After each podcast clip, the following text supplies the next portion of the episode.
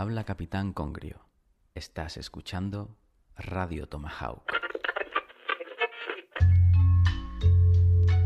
Estados Unidos quiere mostrar un frente unido con los socios europeos y para esto era clave la reunión con el canciller alemán. Alemania tiene estrechos lazos económicos con Rusia y uno de los puntos clave es el gasoducto Nord Stream 2. Biden quiere paralizarlo. El gas ruso juega un papel clave en esta crisis porque la Unión Europea depende en gran medida de There will be, uh, no longer a Stream 2. We, will bring. We will, uh, I promise you, we'll be able to do it.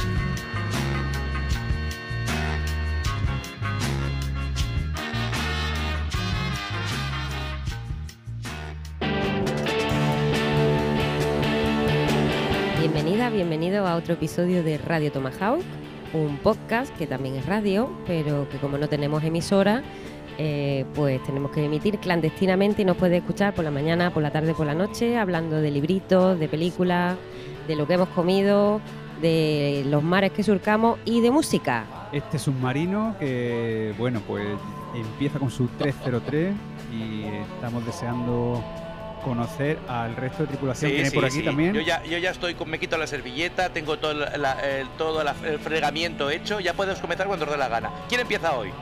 Venga, pues yo creo que hoy podemos empezar con Pedro de la toda la semana que dicen nos yo traes. primero, yo primero, yo primero, ya lo reclamó históricamente la última vez que hablamos. Venga, Pues, vámonos, que que, nos calle. vamos.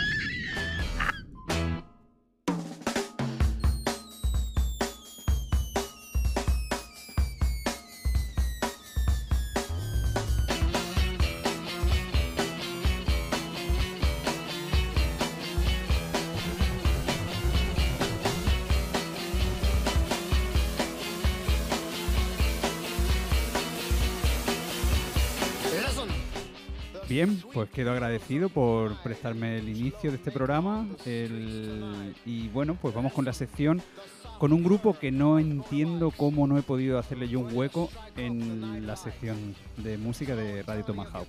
Todavía no, o sea, no sé cómo no ha, no ha copado todos los programas o no he hablado siempre de él porque es uno de mis grupos preferidos. ¿Y qué pasa? Que sacó disco en- justo cuando estábamos en la segunda temporada, pero esta temporada quedó fallida y no pude hablar de él. Entonces, bueno, pues tengo aquí el placer de presentar y que, que suene en Radio Tomahawk mi queridísima banda Yo la tengo.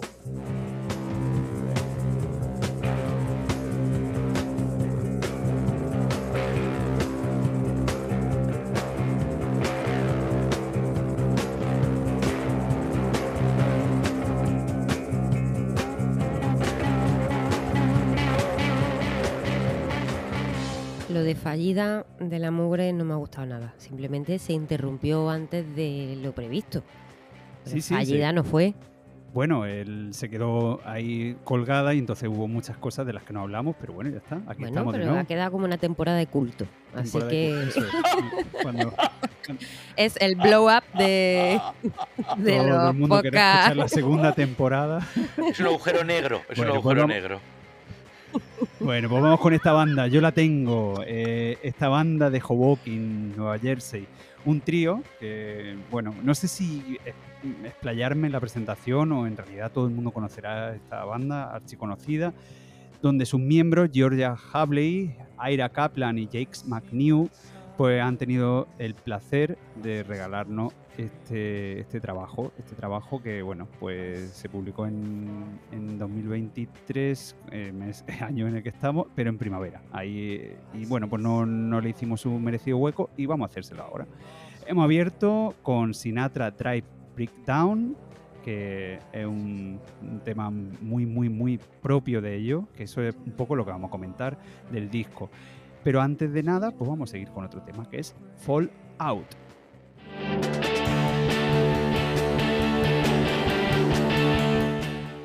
Ay, yo la verdad es que me da mucha envidia que, eh, que los hayáis conocido tanto tiempo. Yo mm, en esto de la música soy un poco lerdo.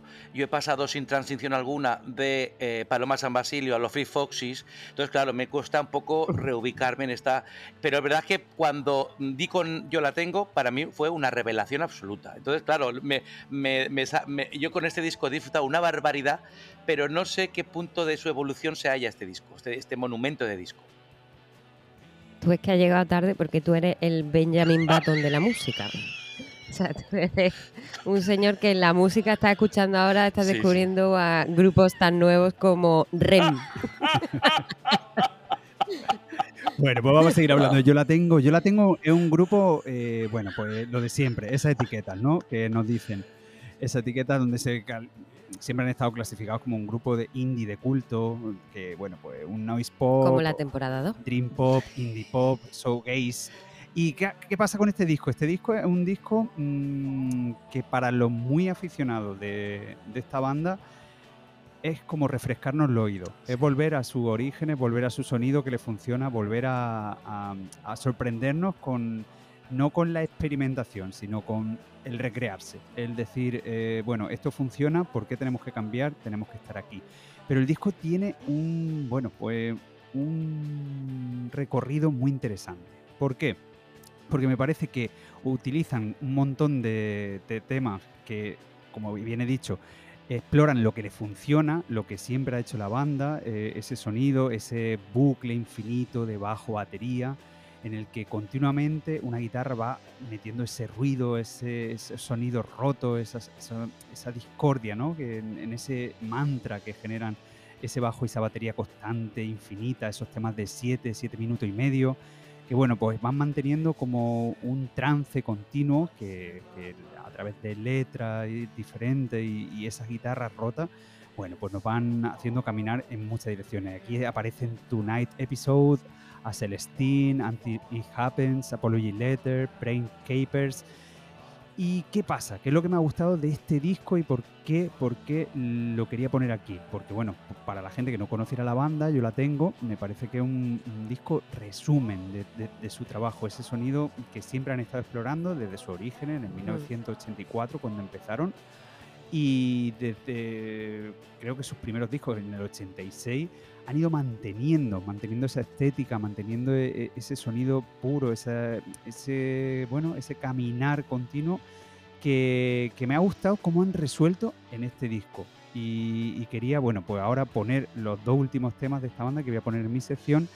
Quería poner los dos últimos temas, pero creo que me quería comentar algo de Trújula o... Sí, no, yo quería saber si en Nietzsche le estaba tomando nota eh, y si se hacía preguntas acerca del nombre, ¿vale? Que eso siempre ha sido una duda, ¿no? Una banda eh, que se llama Yo la tengo y que no es la banda de tu pueblo, mm, pues igual genera curiosidad. Mucha, Es muy eh, curioso. Es muy curioso. El origen del nombre es muy chulo, es una anécdota.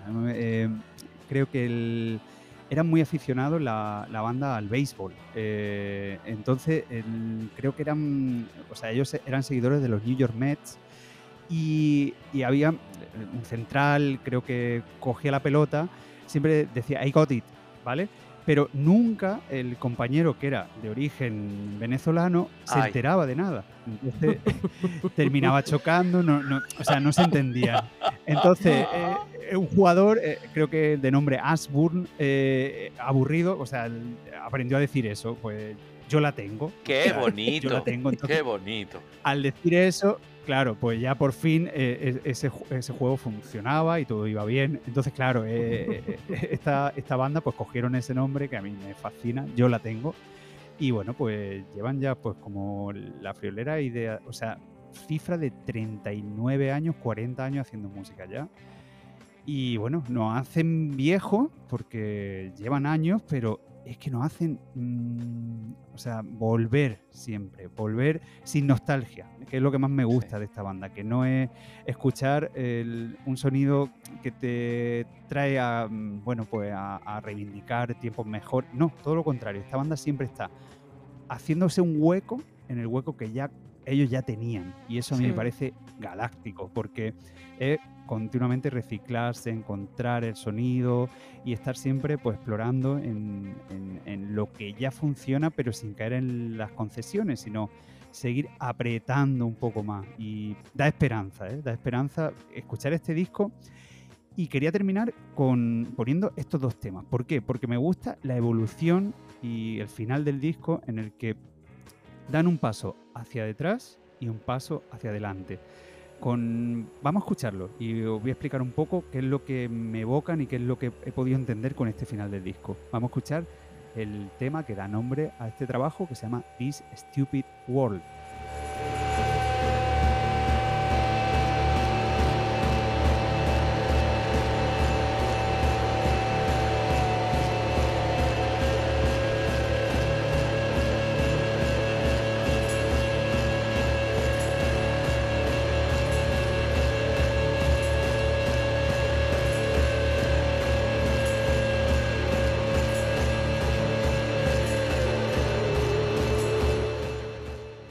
Título del tema y el título del disco no puede estar mejor elegido, ¿eh? This Stupid World. Total, total. Están un poco pesimistas, están un poco pesimistas. Bueno, no, es una cuestión, es constatar un hecho. Ya está. Sí, sí. Por, eso pues nos toca huir de, la estupidez humana a nosotros. Ahora lo ha entendido, ¿no? Ahora ha entendido por qué estamos en un submarino tres temporadas después. Pues con este, con ese tema me, me, gusta ese paso atrás. O sea, eh, es un grupo mm, indie, rock, pero vuelven hacia atrás. O sea, si os fijáis, solo hay un sonido de un bombo y un, pequeño cascabel, un pequeño sonido antiguo, retro, que, que con ese trance generado, pues vuelven a unos orígenes. De, entonces, bueno, a mí al escuchar este tema me, ha hecho recordar inmensamente a nuestro querido Capitán Congrio, que no sabemos dónde está todavía, porque, bueno, eh, en inquietudes comunes y en proyectos comunes estábamos y andamos con esa búsqueda de, ese sonido primitivo, trance. Entonces, creo que yo la tengo aquí en con este tema ha conseguido eso, dar un paso atrás de, su origen, de, de, lo que, de dónde venían para luego regalarnos como final del disco eh, esa eterna duda que yo siempre he tenido y que he hablado con muchos compañeros músicos que dicen, mm, yo la tengo en un grupo de showgazing eh, o, eh, o, es un grupo rockero, o es un grupo indie. Pues con este tema, con Miles Away, dejan claro que saben hacer showgazing y al más alto nivel, así que vamos a escucharlo ya.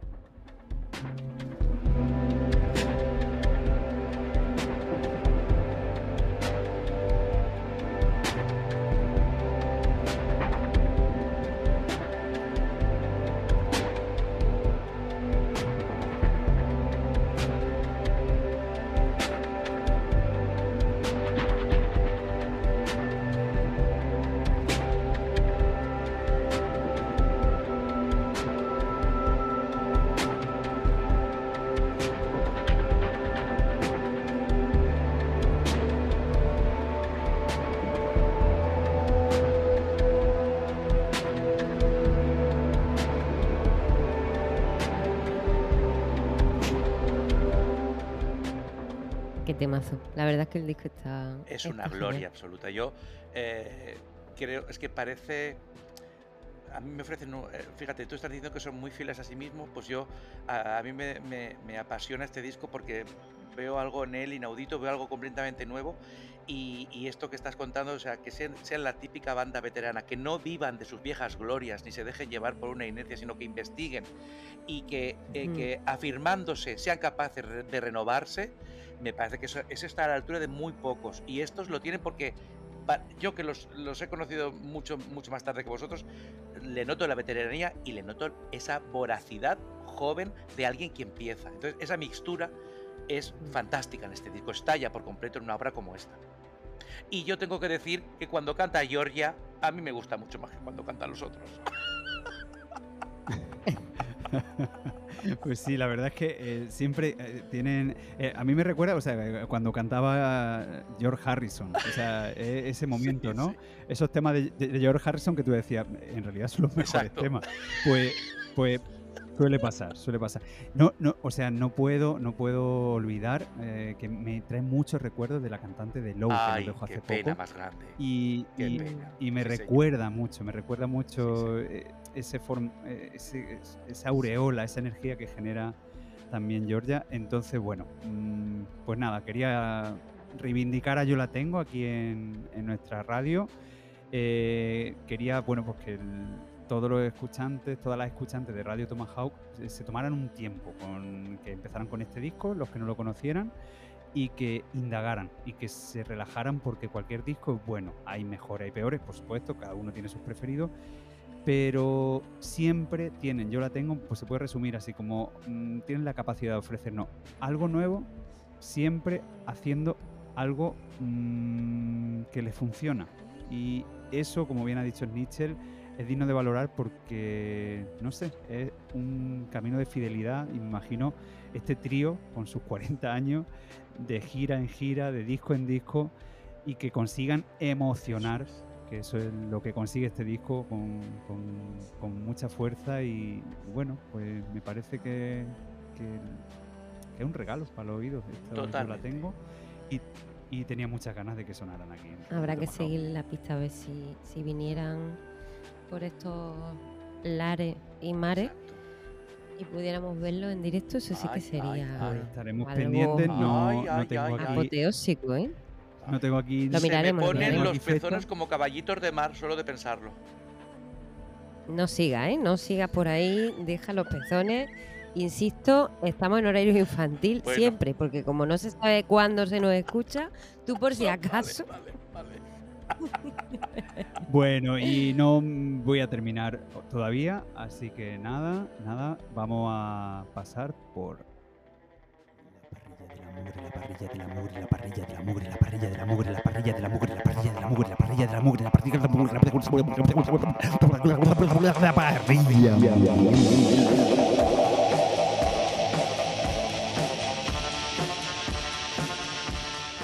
Y aquí estamos en la parrilla de la mugre, por favor, que Ya esto ya se me había olvidado, ¿no? A mí no. Se te ha olvidado a ti. Bueno, pues tenemos. eh, hoy va- vamos a tener tres platos. Uno con una contorsión en el tiempo que vamos a hacer, querido Mitchell. y va a ser el Venga. primero, ¿vale? Quiero adelantarme porque esto se escuchará cuando ya haya salido este disco. O sea, Qué maravilla. eh, pensad que estamos grabando en el tiempo. Sabemos ¿Qué, que. qué programazo estamos haciendo sa- ahora mismo? sabemos que nos traen eh, disco Sufjan Stevens Ay, cuando ay, se publique. ¡Ay, señor! ¡Señor! Ahora sí que ya. Bueno, me callo. No, no puedo nombrar la palabra despezonarme. Vale, entonces cuando sabemos que Sufjan Stevens eh, saca nuevo disco, que se saca eh, justo esta noche que estamos Ay. grabando, ahora a las 12 de la noche sale el disco de Sufjan Stevens, pues yo desde aquí me adelanto en el tiempo, contorsiono el tiempo y digo que va a ser un, Ay, discazo, ay, ¿vale? mugre. Entonces, prometo, si, si, si conseguimos eso, Neptuno te la sección que merece. Y desde ya lo digo, a lo mejor, pues mira, luego no, no le dedico un programa y me tengo que No. retractar, pero a priori todo suena mal. Eh, el sencillo que Sí, nos sí. regaló, más las mimbres que, que se ven y que se escuchan, pues bueno, creo que estamos ante un gran momento de este hombre.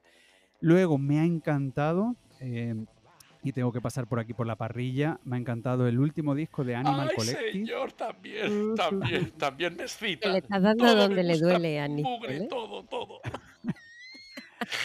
Muy, pero que muy bien. O sea, me parece un disco mm, divertidísimo. Pasa por todos los sitios. Es un viaje. eh, me parece de una imaginación sí. desbordante. Con todo tipo de ritmo. La creatividad está por las nubes. Yo creo que están en un momento, porque este verano nos hemos sesionado bastante, que he estado a punto, bueno, ya a lo mejor lo hago, de dedicarle un programa a la colaboración con Panda Beer, porque ese disco merece Ay, un hueco hazlo. y un estudio Entonces, al seguir eh, la pista de Animal Collective, que yo no había sido muy de Animal Collective, con este disco así como, ay, pero bueno, esta gente, eh, y me ha encantado. O sea, estoy fascinando con el disco. Y para terminar la parrilla, pues quiero poner una nota y poner un, bueno, pues un punto negro y sacar esta, esta carne de la parrilla o quemarla directamente. Y es que creo que nos está afectando a todo el mundo.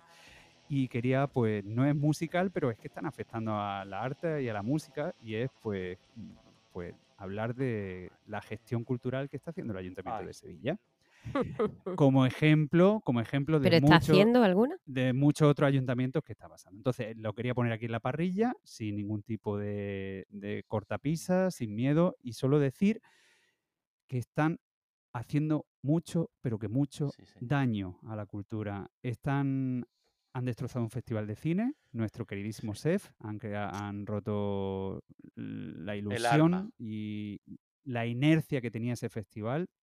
Eh, no nos valen las nuevas derivas que están diciendo que van los nuevos rumbos porque no existe, no existen. Entonces, como no hay alternativa y como no están apostando por nada, pues están, lo único que están haciendo es herir de muerte una propuesta que lleva 20 años haciéndose su hueco en el panorama europeo y que estaban generando un circuito de películas y, Y un público. y un público que, bueno, ante las críticas hemos- que hemos escuchado que era un festival al que no Mentira. nadie, solo tenemos que decir Bueno, bueno, bueno. que hemos tenido mm, que luchar y, y buscar entradas muchas veces porque las salas estaban completamente llenas, ediciones de la mañana, ediciones matinales, de la tarde, de la noche, y sobre todo el buen gusto que estaban teniendo por crear un Sí, señor. público adolescente, infantil, que fueron los que reclamaron su sitio en el SEF. Entonces, bueno, desde aquí, desde la parrilla, tenemos que decir que un cero Totalmente. absoluto en la gestión Y cultural. pobre Festival de Gijón eso- también. Es que nos uni- unimos al de Sevilla y al de Gijón. Esto es una Sí, sí, auténtica barbaridad. Lo, lo- asesinan la cultura porque no la conocen. Y punto.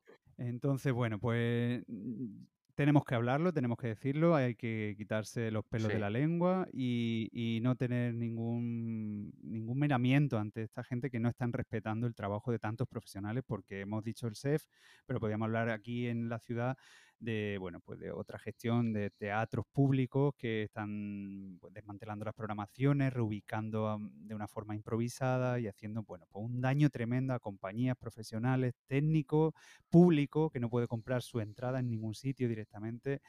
Y bueno, pues todo lo que supone para un tejido cultural que, como todos sabemos, que bueno, pues se resiente ante todas estas decisiones, porque si dijeran, bueno, hay un cambio de, no, están haciendo nada. No, están, la nada, el eh, puro la vacío. improvisación, el puro vacío, y es dar patada hacia adelante a cosas que han costado 20 años, vuelvo a repetir, 20 años, donde un festival se estaba consolidando como una cita más a niveles de Locarno, mm, bueno, Internacional y pues, europeo. Europeo, desde luego, y internacional Venecia, también. Claro. Que, que no eran como tal porque no tienen esa solera, pero estaba haciendo año tras año ese hueco y estaba sobre todo educando a este público. Y Radio Tomahawk, y ya de aquí termino mi reivindicación, que menuda parrilla se me está poniendo la barbacoa, está Está. haciendo el infierno. Ya no nos cabe más humo en el submarino. Radio Tomahawk se ha nutrido y se ha gestado en ese SEF que tanto, tanto, tanto, tanto nos ha dado, nos ha regalado y tantas cosas buenas pues nos ha aportado. Así que un cero absoluto, un por favor quiten sus Sí, sucias señor. manos de, de,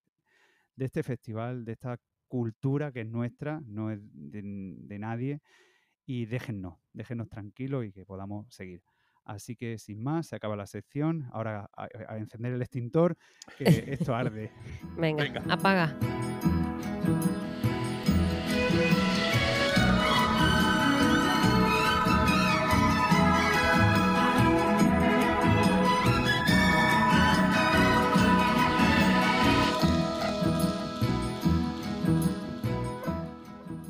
Ay, que voy segundo yo hoy. Hoy segundo. Hoy, hoy dejaremos a mi querida Esdrújula la última. Y me toca a mí hablar de, mm, de una peli mm, muy desconocida. Y es una película que yo eh, escuché campanas sobre ella en la, última, en la última Berlinale. Y la verdad es que lo primero que tengo que decir es que, por favor, mm, si tengo a- algo de crédito, algo de, responsabilidad civil sobre la opinión de la gente que nos está escuchando, es que me hagan caso en una cosa, que nadie lea la sinopsis de reality, porque no se puede ser más mm, asesino que la gente que, está, que ha puesto la sinopsis que he leído esta tarde, por ejemplo, para preparar un poco la, la película. Porque es literalmente destrozarla si se revela el dato crucial que justamente yo creo que es uno de los valores más importantes que tiene eh, la guionista y directora Tina Satter a la hora de concebir y realizar Reality, que es la película de la que eh, quiero dar unas pequeñas pinceladas, porque es una película muy modesta, pequeña, pero que aporta algunas novedades muy jugosas. Eh, bueno, la película se, eh, se, arranca con un plano, vemos una especie de, cámara de videovigilancia y vemos una mujer que está trabajando sola, se hace una especie de fundido y a continuación vemos a una, mujer, no sabemos si es la que acabamos de ver eh, de espaldas y un poco así como de lejos, que va con su coche, que va llegando a su casa y a esta mujer le asaltan de pronto dos, dos, dos hombres que mm, eh, se, asoman a su ventanilla, le preguntan por su nombre, mm, em, le sacan una especie de credenciales, bueno, vamos viendo, en un principio hay una especie de suspense, porque realmente no tenemos claro, se produce todo en la calle, la, reacción de ella es un pasmo de verse sobrepasada por algo que no, que, no, que no espera en absoluto, es un día cotidiano en su vida laboral. Mm. Y bueno, pues mm, en principio aquello va tomando forma de que son como especie de, de dos... Eh, dos comisarios, dos, agentes de la policía, que le están preguntando, le están eh, intentando recabar sobre ella algún tipo de información a partir de aquí, la película lo que va a indagar es en, el motivo, en el por qué estos dos personajes masculinos asaltan al personaje femenino que llega a su, a su, a su, a su casa. No voy a dar nombres ni voy a, a, dar más datos, simplemente diré que es una película que está basada en hechos absolutamente reales.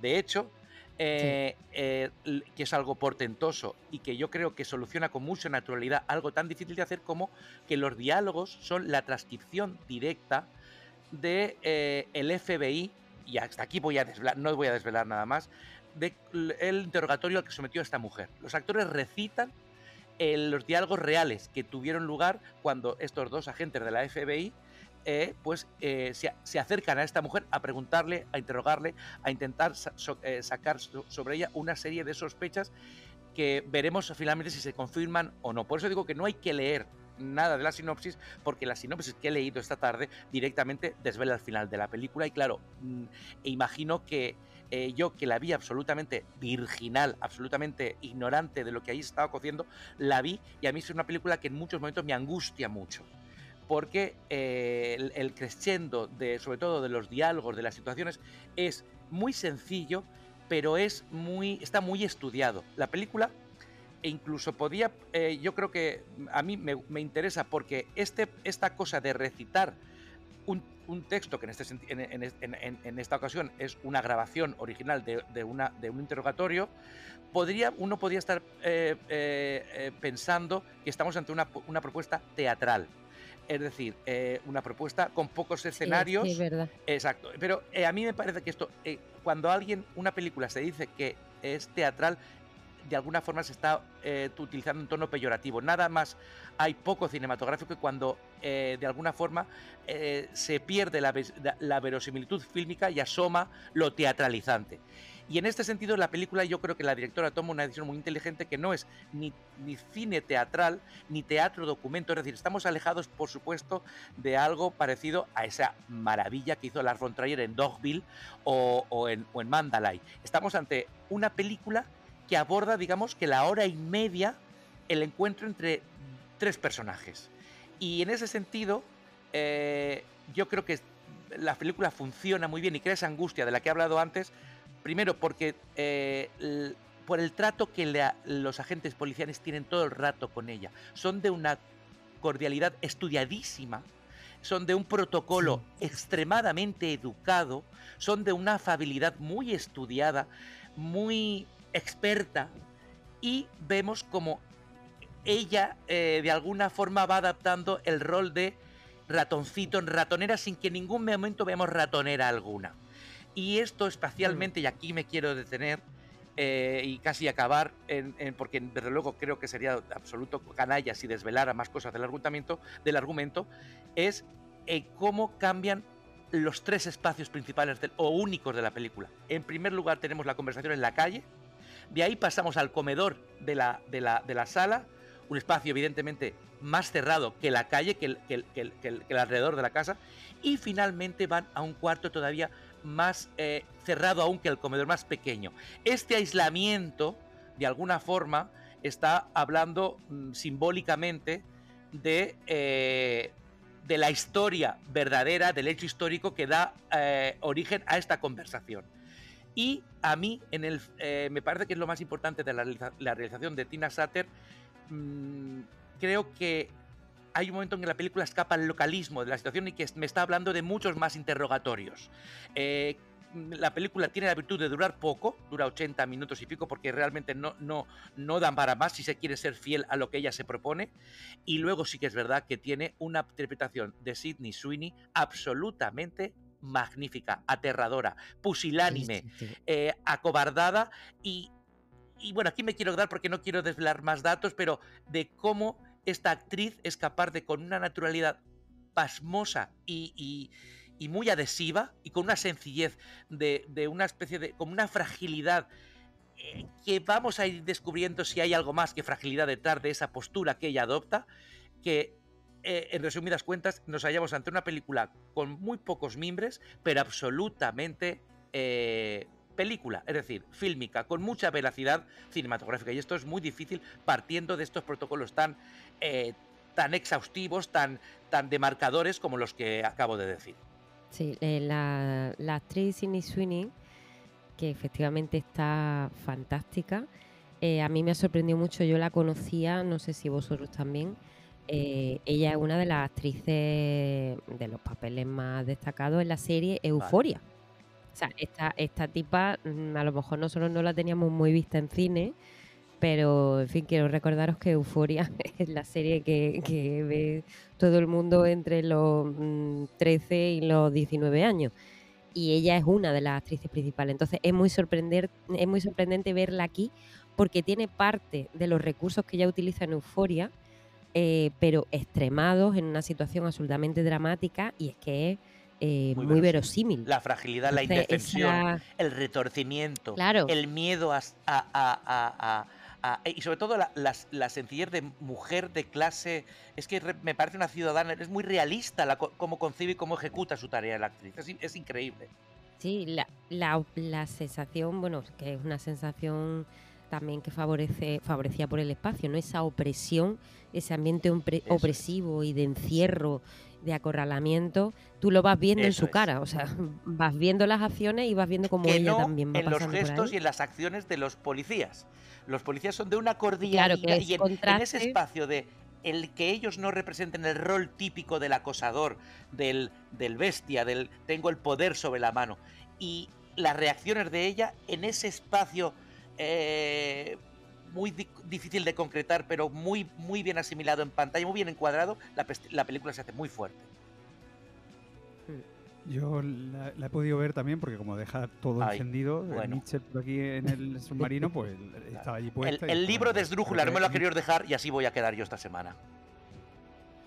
Bueno, Excusas el libro de baratas. Esdrújula creo que lo, ha- lo ha guardado porque nadie se lo ha leído, salvo Esdrújula. Entonces, no, me, me sorprende de la película, bueno, que, que la hayas podido defender sin desvelar nada, mm, te alabo eh, el, el buen gusto de conseguir eso porque es que es muy fácil de desmontar.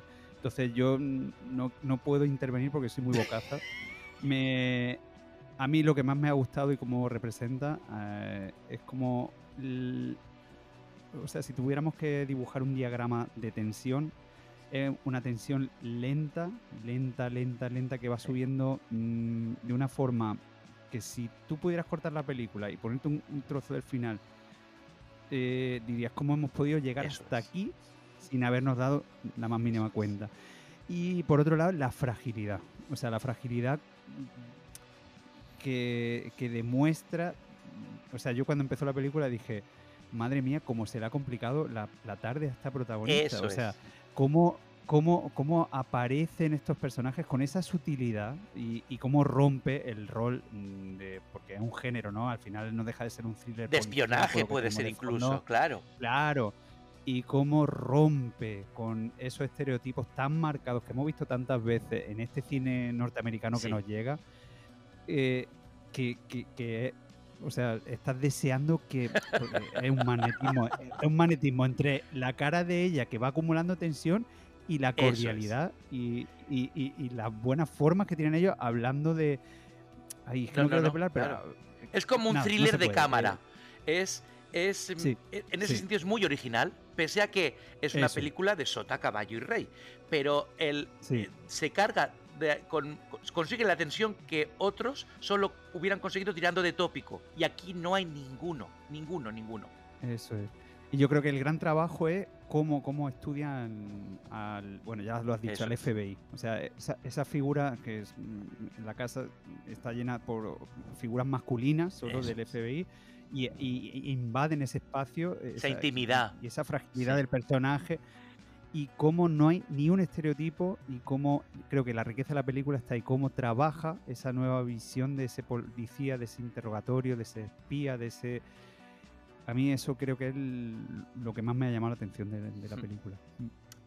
Muy buena lección. tengo ¿eh? un poquito de ambigu, tengo un poquito de ambigu. ¿Podemos, eh, ¿podemos echar mano de él? Sí, sí, por supuesto. Yo solo quería decir una cosa que es que no lo decimos normalmente, pero que esta película reality está disponible en Filmin, que no nos patrocina ni nada, pero que como somos Filmiadictos, claro. fan de la plataforma, pues que la gente lo sepa, que no, no es ninguna rareza que haya que alquilar en un videoclub Muchas submarino. Gracias, es drújula. Venga, puedes darle al ambiguo, dale. 128-1, primera. Acción. Le dije antes en el ensayo que hablara más bajo, que no lo dijera todo a voces. Vamos, otra. Venga, todos a primera. ¡Motor! Rueda. 128-1, segunda. ¡Acción! ¿Pero de dónde habéis sacado este monstruo? ¡Ay, ay, ay! ¡Me cago en el padre de los hermanos Lumière!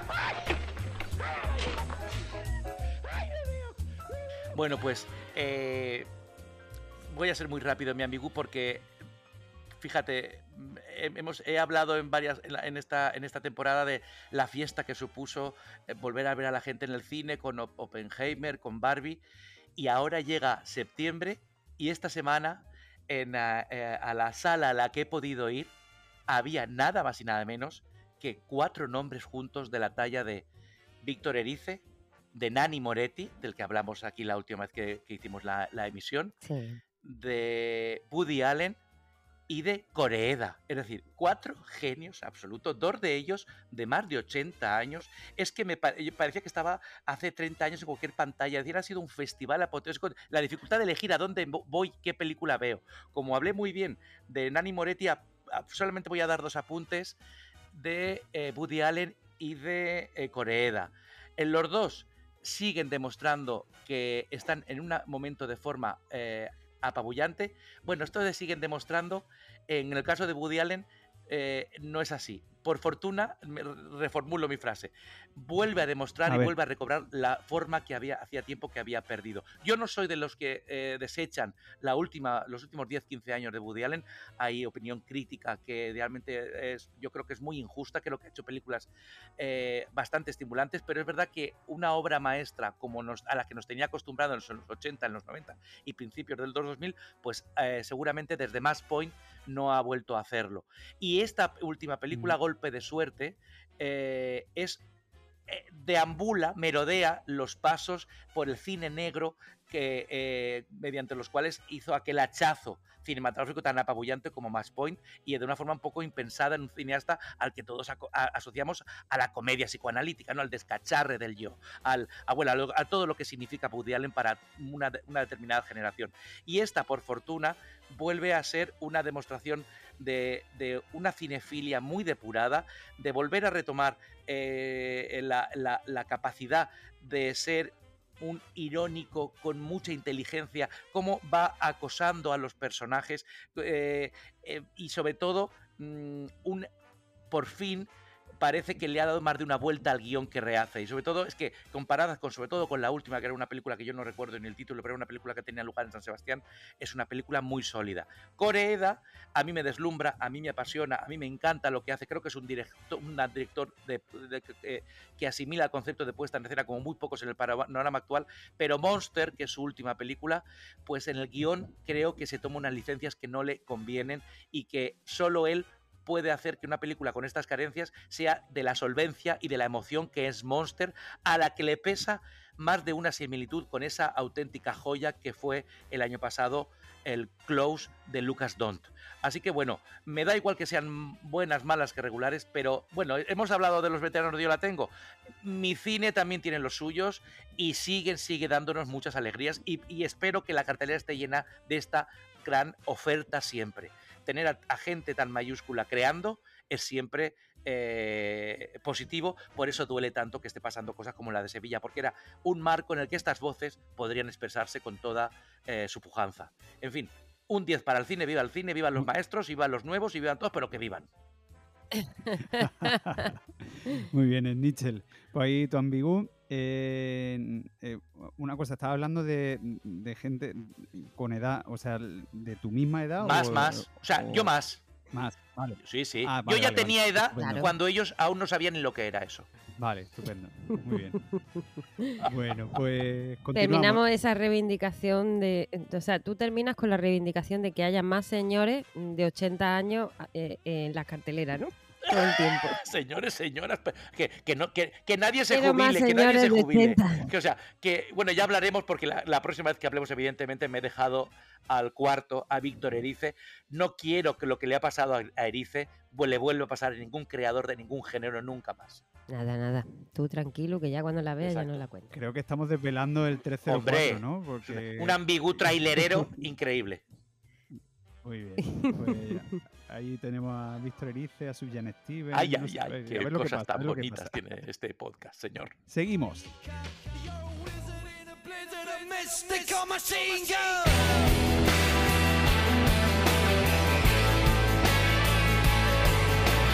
Mystical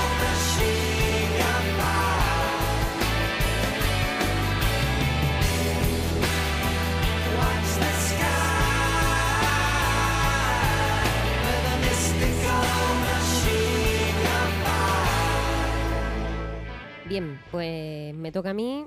Hoy cierro yo y vengo a hablaros de una autora rusa. Novedad en Radio Tomahawk. Se trata de la escritora periodista Ana Starovinets, que está publicada en Impedimenta aquí en España, el libro que vamos a comentar, eh, cuyo título es Tienes que mirar, ¿vale? Es una pequeña novela, una novela, eh, lo que se llama un memoir, eh, una, un- una pequeña autobiografía de un, pasaje en, la vida de la, de escritora. Ella lo escribió en 2017 y luego la edición que yo tengo de Impedimenta es de 2021 y en la misma editorial ha publicado también una colección de relatos que se llama La glándula de Ícaro, que no he leído, pero sí que me consta que, que Ana Starobines es una, una escritora a la que apodan la reina del crimen, la Stephen King rusa, en fin, ese tipo de comparaciones absurdas, porque Ana Starobines tendrá su propia personalidad literaria, por supuesto. Pero en fin, bueno, ya sabéis, ese, ese tipo de comparaciones que vienen en las fajas de los libros que son siempre tan, tan originales. El caso es que Starobines efectivamente escribe mucha ciencia ficción, terror, eh, distopía. Eh, os digo algunos títulos. Tiene eh, otro libro que se llama En la guarida del lobo, que también es de ciencia ficción. La novela El vivo. Una novela que, que está catalogada como de juvenil, que se llama Atlántida. Eh, unos cuentos de 2005 que alternan el terror, la, la reflexión sobre de tipo así futurista, que se llama Una edad difícil. En fin, que tiene ya una obra a su espalda. Y os estoy hablando de alguien que tiene, creo que unos 44 o 45 años, ¿vale? Que no, no estamos hablando de una eh, señora rusa que lleve escribiendo muchos años.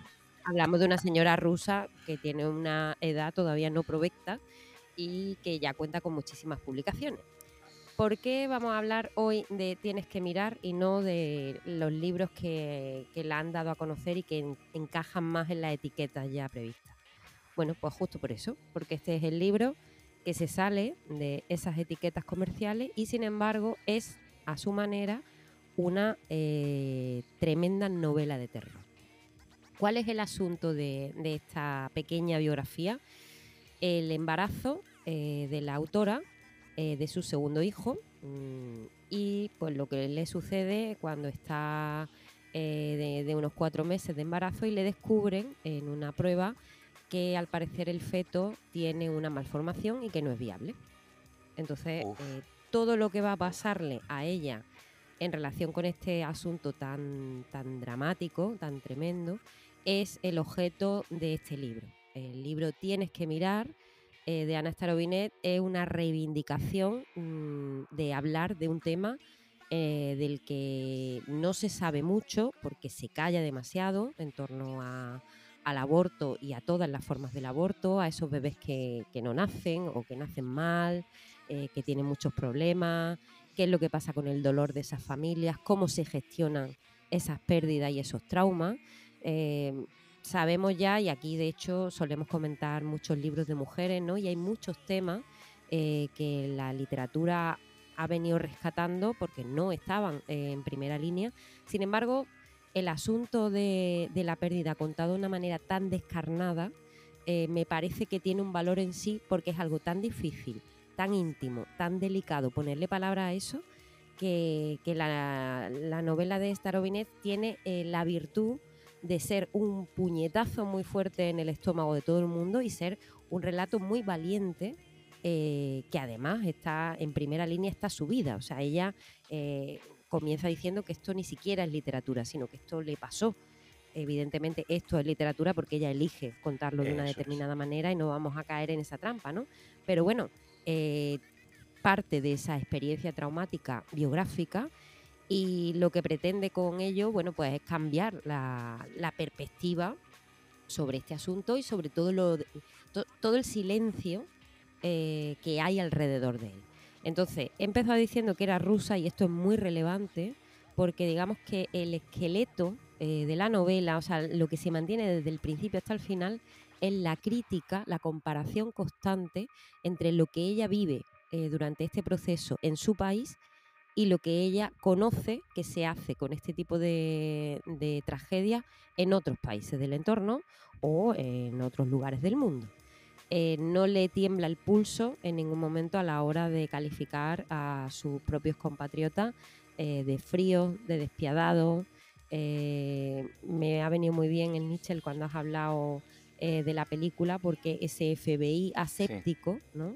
está en esta novela. E, está ese médico que no tiene, no tiene cálculo ninguno, no tiene mm, tacto ninguno y le da una noticia tan tremenda como esa delante de un montón de estudiantes de medicina y ni siquiera se dirige a ella.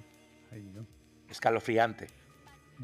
Es una escena espeluznante esa. Además es una escena que debo decir mm, la hemos vivido muchas en, otro, en otros entornos, ¿no? El, el estar en una consulta y bueno, evidentemente todos somos conscientes, esta novinés también lo dice en el libro, somos conscientes de que el alumnado eh, de medicina tiene que hacer práctica y por supuesto la tiene que hacer con ejemplos vivos, ¿no? Qué mejor. Pero claro, el hecho de que ni te consulten, que van a entrar allí un grupo de personas, eh, que, que, no te preparen para eso y que el resultado trágico de tu prueba se lo digan a los alumnos en lugar de dirigirse a ti. O sea, la escena es tremenda hasta el inicio del libro. Eh, y, me gusta mucho porque además está imbricada con otra cuestión, que es la cuestión económica. Porque ella dice, soy muy consciente eh, de que los estudiantes de medicina tienen que hacer esto, pero es que a falta, además de la falta de tacto y de enterarme de esta noticia sin que la información vaya dirigida a mí, sino dirigida a otros, como si hubieran dicho cualquier otra cosa, es que encima yo estoy pagando por esta prueba. Entonces lo mínimo que podían haber hecho era preguntarme si yo quería prestarme a esto o si me van a utilizar como conejillo de indias, ¿no? Eh, pues pues que, no me cobraran, ¿no? Entonces está muy, muy pegado a la tierra eh, todo este relato, em, muy desnudo contado, es muy tangible el dolor de ella, eh, va pasando por todas las fases, una fase de, shock, de negación absoluta de lo que le está sucediendo, luego pasa a buscar culpables, a la ira, eh, a negarlo todo, a, buscar responsables no solamente externos en los servicios públicos, sino también eh, en su propia familia. eh, la relación con su marido, eh, su, su madre, su padre, su entorno, sus vecinas, la gente a la que conoce y va describiendo pues un periplo burocrático, dolorosísimo, por ese sistema ruso que ella nos retrata aquí como efectivamente despiadado y con unos prejuicios y unos problemones tremendos, como por ejemplo que los hombres no pueden entrar en determinadas instituciones eh, ginecológicas bajo ningún concepto, o sea, las mujeres están solas y están aisladas, dure el tiempo que dure ese ingreso, esa intervención, esa recuperación. Eh, cómo el trato em, es eh, muy franco en aras de la, del pragmatismo y sin embargo está totalmente desprovisto de fórmula de educación mínima, de protocolos para atender esas, esas situaciones. Eh, o sea, ella se queja de todo esto y los ejemplos que pone son ejemplos que ella ha vivido en sus propias carnes. Entonces es tremendo eh, cómo se pone eh, Ana Starobinet delante de, de, de los papeles del ordenador y reconstruye ese proceso que fue tan doloroso. Eso es algo que, se me ha quedado dando vuelta en la cabeza, ¿no? decir, bueno, es que luego volvió a pasar por esto otra vez para escribirlo, ¿no? Tremendo. Y una pregunta, de yo no la he podido leer y me surge en duda. O sea, ella en, este, en esta mm, novela, o sea, ella proviene de la ciencia ficción, el terror, y al encontrarse ante un relato tan personal, ¿cómo lo resuelve? O sea, eh, eh, ¿utiliza los recursos o abandona todo este género y o una cosa que desvelamos y no, no, no, no se trata de que desvelemos, no, se trata de que, perdón, hay que leerse el libro. Vale. Hay que leerse el libro porque es que el libro es una historia de terror. Entonces no necesita ningún tic, no necesita ningún recurso más que la propia historia para causar pánico. Sí, a mí el, relato que está haciendo Esdrújula de los hechos es que, claro, es, imposible reconocer que se te ponga la piel de gallina y me está viniendo a la cabeza todo el rato en un plano completamente distinto porque era absolutamente de, ficción, pero el ambiente de Mungyu, de la película rumana de cuatro meses, tres semanas y dos días. o sea, ese terror ante un hecho tan tan, tan, tan doloroso como es eh, en la película es un aborto y aquí es, eh, eh, pues, bueno, pues todo lo que tú has contado, eh, eh, y esa asepsia, esa frialdad, ese, ese convertir en burocracia o en trámite, en papeleo, eh, y, en, y, encarnaza para la, encarnaza a voluntad de otros que ajenos a mi dolor personal algo tan íntimo como es el, tu sangre, o sea, desangrarte de esa manera y romperte como ser humano de esa forma. Y, y ah. segundo, en, fíjate, es que estás, estás hablando y me parece que detrás de, que detrás de esa, novela hay una película, no sé quién podría dirigirla, pero es que esta, esta cosa que has contado es que es de, esas secuencias que, que te, que te trastornan como espectador, lo que has contado del forma, la, el, modo en el que ella se, se, se, entera de esa noticia. y la verdad es que eh, es que, fíjate, en ese sentido, qué difícil es hacer esto en relato en primera persona con técnica documental de, autoficción. Hmm. Y a mí se me, ya digo, me está entrando mal cuerpo solo de escucharle hablar a Esdrújula. Me voy a tomar una, una tilita o alguna infusión paso, paso de cerdo esta noche en el submarino. No sé si también me viene a la cabeza otra, otra película que La muerte del también. señor Lazarescu también desvela ¿no? ese inhumano sistema sanitario pero claro, yo creo que aquí no tiene nada que ver, ¿no? Porque creo que... No, pero eh, mm, yo sí le veo, le veo relación con, cuatro meses, tres semanas y dos días, y con La Farescu y con Safe Place también, que son todo películas que si os fijáis además eh, de qué lado del mundo vienen, son lugares de la órbita rusa, o sea que no, no, no vamos desencaminados y sí, sí que tienen un punto en común, es esa deshumanización eh, a la que se somete a las personas cuando quedan en manos eh, de la asistencia hospitalaria y hay una falta de recursos, eh, de tacto, unas trabas burocráticas, una falta de información al usuario, ¿no? al paciente. Em, que, que, sí, mm, yo creo que están todas un poco en esa órbita, cada una abordando desde un lugar y con una patologías, situaciones diferentes, pero, pero sí tienen un lazo en común, al igual que lo tienen también eh, una parte, esa cosa absurda del individuo enfrentado a una institución enorme, multiforme, que no comprende, que lo van llevando de un lugar a otro, que es muy kafkiano y que es muy de Cadaré, por ejemplo, y que, y que estaba en Busati también, que lo comentamos por aquí. Y por otro lado, en cuanto a la forma elegida, este testimonio biográfico, esta memoir eh, de, un pasaje de su vida y contarlo con esta firmeza, pues está también en la órbita de, Natalia Ginsburg, que lo hace también en Los Pequeñas Virtudes y en otros textos más. Eh, lo hace Lydia Davy en el final de la historia. Em, lo hace Joan Didion en El año del pensamiento mágico. O sea que hay toda una línea que, si os fijáis, son escritoras. Claro. No quiere decir que los escritores no lo hagan, pero es verdad que todo esto han sido libros muy vendidos, muy conocidos, muy leídos y son todas mujeres. Eh, hablando desde lo íntimo y teniendo la valentía de levantarse para contar, para desnudarse y hacer frente también a las consecuencias de exponerte de esa forma en público. Sí, yo, fíjate, vamos a hacer, estamos dando como avances de cosas que, estén, que tienen que acaecer. Vamos a, vamos a ser también un poco pioneros en esto porque el público de la Semincia, afortunadamente, eh, ese festival este año va a, va, a, elevarse por encima de unas, de unas alturas que no esperaban ellos ni, ni, remotamente. Y su director Cienfuegos ha, ha programado una película que yo pude ver en la Berlinale, una película francesa de Claire Simon que se llama Our Body, Nuestro Cuerpo, y la, situación es muy distinta porque es el sistema sanitario francés, pero la voluntad, de la, el, posicionamiento como mujer, como creadora, delante de un hecho tan traumático, sí es el mismo que el de la, escritora rusa, porque esta, esta, esta película aborda, eh, iba a ser un documental sobre eh, cómo los médicos dan la noticia de un cáncer a sus pacientes. La, ella, eh, la, directora, se pone en primera persona porque la película empieza cuando ella va a hacerse unas pruebas, unas analíticas.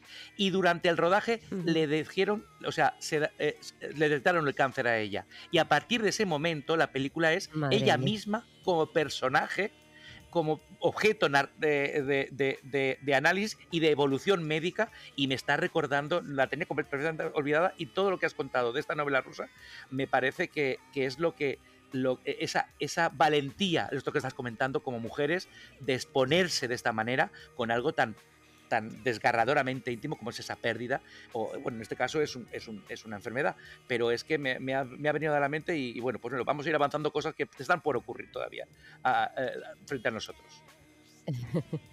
Es tremenda, es tremenda. Yo quiero terminar, bueno, voy a, a daros alguna, algunos datos más, sin contar mucho porque es que la, eh, la novela tiene 184 185 páginas, es muy cortita y lo que hay que hacer es, que hay que leerla y ya está. Pero sí me gustaría, eh, para que nos hiciéramos una idea de la forma, eh, comentar simplemente que hay inserción en algunos momentos de textos que, que pertenecen a otros ámbitos como artículos de prensa, foros de internet que ella consulta. Eh, opiniones de, la gente e incluso ahí se ve, eh, se ve, ella detecta las diferencias entre eh, foros y, publicaciones rusas y otros del resto del mundo y se sorprende de cómo se abordan estas cuestiones en las redes sociales y en el, mundo digital de maneras totalmente distintas. O sea, es algo cultural, es algo sistémico, es un problema ruso, ella lo dice muy claro. Eh, que no existen fórmulas de cortesía, eh, que, eh, todo está dividido entre hombres y mujeres para esto y que son dos mundos aparte. la sociedad se comporta de manera también muy férrea y todo el mundo tiene como las mismas opiniones que inciden en que esto es cosa de mujeres, hay que silenciarlo, hay que apartarlo, está estigmatizado y de esto te ocupas tú. Y eso eh, afecta, como decía al principio, a lo familiar, a lo, al entorno laboral, a la medicina, a todo.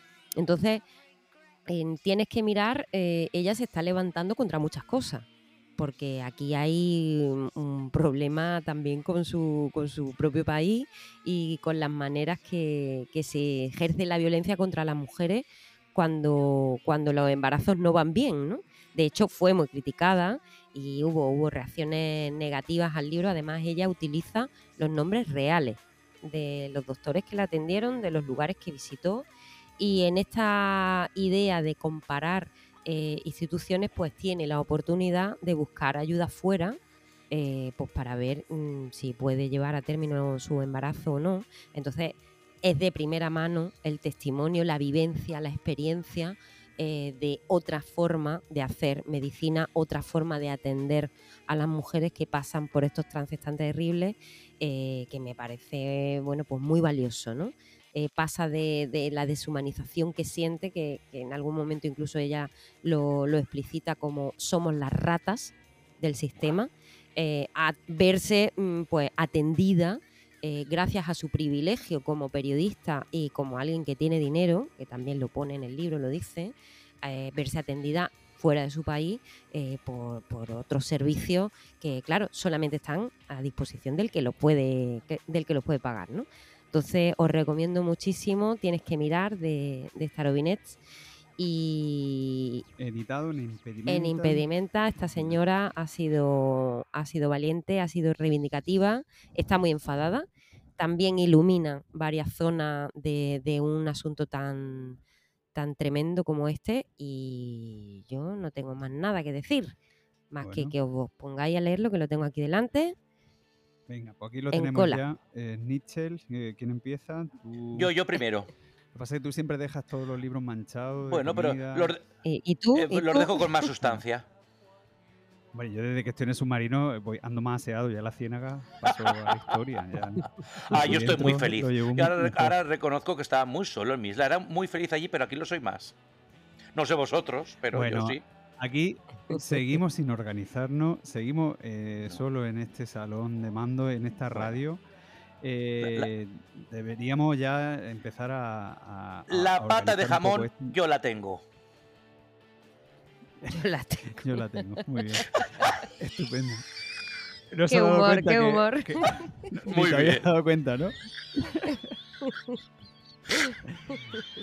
bueno, pues terminamos. Eh, queridas Thomas Hawker, lo de siempre recomendarnos. Eh, sí, que tenemos, tenemos mensajes por nuestras redes sociales muy bonitos de gente que nos está escuchando por ahí en sitios absolutamente inverosímiles. Así que nada, seguid dándole publicidad a esto y disfrutando con nosotros. Eso, tenemos ganas de, que nos contéis, que nos contéis, escribir, eh, compartir, eh, menead. Esto ya es una responsabilidad compartida. Eh, nosotros estamos aquí, hacemos esto, pero bueno, queremos que, este submarino pues llegue a, todos a todos los sitios donde bueno, pueda interesar. Así que si te ha gustado este programa, lo de siempre, compártelo, pero a una persona que creas que le va a gustar. O sea, vamos a, por esa persona. A ver si y si, alguien nos puede referir algo sobre Congrio, yo necesito noticias de Congrio. Es que, no sé, yo tengo la sensación de que, de que está en algún lado, pero nosotros no accedemos a él. No sé. Bueno, a saber, A saber dónde está. Vamos a echar las redes a ver si, a ver si pica. Bueno, Tomahawkers, besazo grande. Un saludito.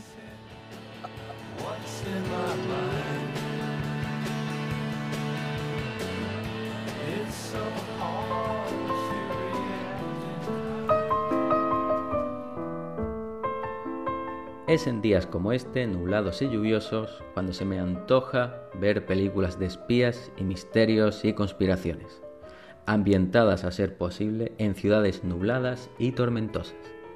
Pero hay que saber elegir correctamente la película, vaya a ser que te comas un truño insufrible. Desde que Fritz Lang hiciera Los espías en 1928, varios son los elementos que deberíamos tener en cuenta para garantizarnos pasar un buen rato. Agentes gubernamentales, escapismo emocionante, cuarteles secretos, agentes llamados por su número, lugares exóticos, innovaciones tecnológicas, acción, héroes y villanos, o como no, la hermosa gente extranjera que se enamora del prota. Y bicheando entre candidatas, de entre todas me llamó la atención una con la siguiente sinopsis. Isla de Sassnitz, Alemania. Aquí empieza la historia, donde el alcalde de la localidad, que tiene un recinto completo lleno de tubos y materiales de construcción, recibe amenazas firmadas por tres senadores de Estados Unidos. Y es que en esta pequeña ciudad de la costa báltica se está construyendo parte del gasoducto Nord Stream 2, que son unos tubacos de 1200 kilómetros bajo el mar que conecta la costa de San Petersburgo con Alemania. Una enorme tubería capaz de transportar gas suficiente para abastecer a 26 millones de hogares. Una buena historia de espionaje, además, debe contener flashbacks, y esta las tiene. En esta película se centra en el Nord Stream 2, pero como es fácil deducir, ya existía el Nord Stream 1. Alemania ya compraba gas barato a Rusia. Como consecuencia, Europa minaría menos o prácticamente nada a Estados Unidos. Y es que si el asunto ya empezaba a enrevesarse, se complica más cuando después cogen y construyen dos tuberías más, con mayor capacidad. Y es entonces cuando los de Washington le ven las orejas al lobo y empiezan a amenazar y poner las sanciones con las que comenzamos el relato de esta historia de espías. Dentro de la historia entra en juego un mandatario político a nivel mundial, y es en febrero de 2022 cuando Joe Biden en rueda de prensa amenazó con poner fin al gasoducto Nord Stream 2. Entonces Rusia invade Ucrania y Alemania paraliza todo este tejemaneje de tuberías, gas e intereses que tenían con los soviéticos. A los yanquis parece les sale bien la jugada, pero hey, a ver qué pasa. No olvidarse que todo el tinglado ya está construido y aunque no se haya inaugurado el asunto, momentáneamente la infraestructura sigue allí, amenazante bajo el agua y a miles de kilómetros de nuestras casas en Minnesota. Aquí entra entonces otro factor relevante en pelis de espionaje y misterio, la figura del periodista comprometido que mete el dedo en la llaga e indaga sin importarle que alguien de la CIA o la KGB le pueda hacer una visitilla a su casa mientras duerme y este periodista es Seymour Hersh y nos cuenta esta historia digna de domingo lluvioso, sofá, manta y palomitas. Nos habíamos quedado con la posible cagada de Biden en febrero de 2022 filtrando que iban a hacer algo, ¿verdad? Pues resulta que meses después, el 26 de septiembre, revienta el gasoducto. En septiembre explota y resulta que si miramos un poquito más hacia atrás, vemos como en junio de ese año la OTAN hace ejercicios y movidas de las suyas militares en aquella zona del Báltico. Hubiera sido buen momento para llegar a cabo las palabras de Biden, pero claro, ten en cuenta que reventar el gasoducto justo cuando acaban de estar por allí de picnic, pues olería a chamusqui. En toda buena peli de espías siempre hay agentes infiltrados o dobles o terceros agentes. Aquí, según el bueno de Seymour, entra en juego Noruega, país que históricamente apoya a la OTAN y odia a los rusos y ECO también exportan gas. Noruegos y tíos amistas investigan y dan con una zona por la que pasan las tuberías, que está tan solo a 80 kilómetros de profundidad y sin corrientes marinas complicadas. Y es aquí cuando otro de los elementos de nuestra película hace aparición, y es la tecnología punta.